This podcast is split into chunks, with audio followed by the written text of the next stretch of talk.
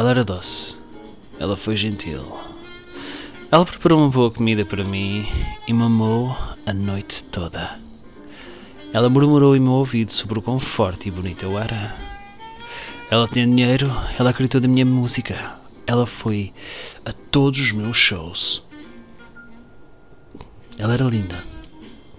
Cabelo escuro e encaracolado, olhos escuros brilhantes, maçãs do rosto salientes. Ela foi construída como a deusa do amor.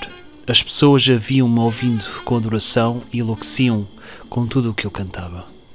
Ela trouxe multidões que de outra forma nunca teriam se reunido para ver este cantor de blues quebrado. Se tivesse ficado com ela, teria sido uma super estrela. É por isso que eu a deixei. Se tivesse ficado com ela, teria tudo: amor, sexo, dinheiro e até uma variedade de drogas interessantes. Eu mencionei que o pai dela era farmacêutico. Eu a deixei. Eu precisei. Ela iria se despir e dançar como Salomé. Ela inflamou meus lombos. Fazem amor com ela era como estar na cama com Afrodite. Não havia nada que ela não tentasse. E ela era excelente em todas as calistenias nuas que eu poderia imaginar. Na verdade, o nome dela era Afrodite. Seu pai lhe dera o nome da deusa grega do amor. Mas eu estava mais interessado em Cleo, a musa da música. E Cleo é uma deusa severa e mesquinha. Afrodite me amava, consolou-me, me inspirou. Mas todas as músicas que ela inspirou eram açúcar, caramelo e chantilly. O público adorou e alguns executivos da gravadora começaram a forjar o pequeno café onde eu trabalhava. Então eu tive de deixá-la ir para me salvar.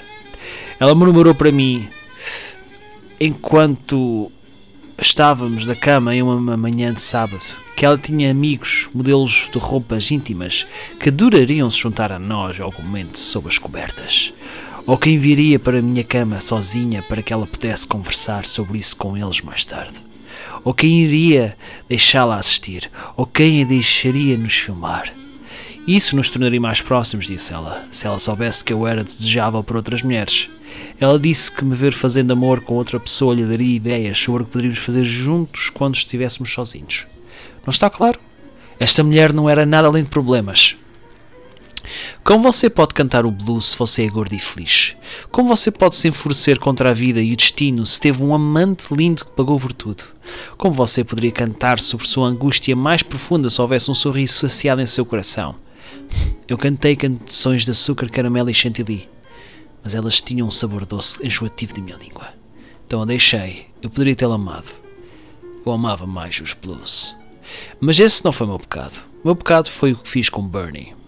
Bernie era meu rival, um esquelético sem talento que espalhou boatos horríveis sobre mim para os donos de bares, dizendo que eu era um bêbado, um usuário de drogas, um traficante de drogas, um criminoso condenado com ficha na prisão.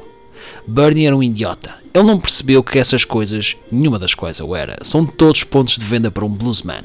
Se você passou por momentos difíceis, pode cantar hard blues. Se você bebe demais, conhece as canções do whisky por dentro. Se você é viciado em drogas, sabe onde é o fundo do poço e canta de lá. Bernie me odiava e eu sabia o porquê. A sua versão do blues era uma mentira pálida e pálida. Ele aprendeu a tocar ouvindo blues aguado de bandas de heavy metal idiotas. Ele nunca mergulhou os pés em coisas reais. Ele tinha um medo mortal de Howlin' Wolf, B.B. King e John Lee Hooker. Ele nunca passou do blues de 12 compassos via David Coverdale. Quando ele rosnou o blues, soou como um chihuahua latindo aos seus pés. Bernie veio aos meus shows e tentou atrapalhar o show. Ele vaiou, fez barulhos de framboesa. Afrodito congelou com o um olhar e a gerência, entendendo a dica, escoltou pelo fundinho de suas calças. Bernie jurou que me pegaria. Uma noite ele veio até mim com uma faca. Quase me pegou também, mas só porque eu estava rindo tanto que quase não abaixei a tempo. Felizmente Afrodito o chutou nas canelas. Ele largou a faca e correu. Bernie era um impostor. Eu não o odiava. Eu desprezava. Ele era um tolo sem talento. Ele cantou macarrão com queijo blues. Eu tinha que destruí-lo antes que ele destruísse a música que eu amava. Então eu planejei colocar Bernie junto com Afrodite. Dei algumas dicas para a minha garota de que Bernie era um cara triste e solitário que nunca sobreviveria. Não a pena, eu diria, que uma boa mulher não tenha aparecido para endireitá-lo. Uau, eu diria, seria preciso uma garota realmente incrível para transformar aquele idiota em algo que valesse a pena.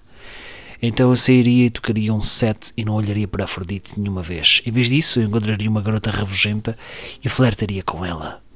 Bernie sentava do canto sonhando com Afrodite e olhando para mim. Foi muito fácil. Então sim, eu estou cantando em um barzinho sujo no centro da cidade. Cerca de seis pessoas aparecem quando eu toco, mas o dono do bar é um velho amigo, me dá 20 e tudo o que eu posso beber.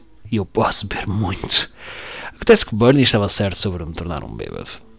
Eu vi a Fordida da TV ontem. Ela estava com Bernie, que agora é um cantor pop com milhões de álbuns vendidos cheios de canções de amor açucaradas.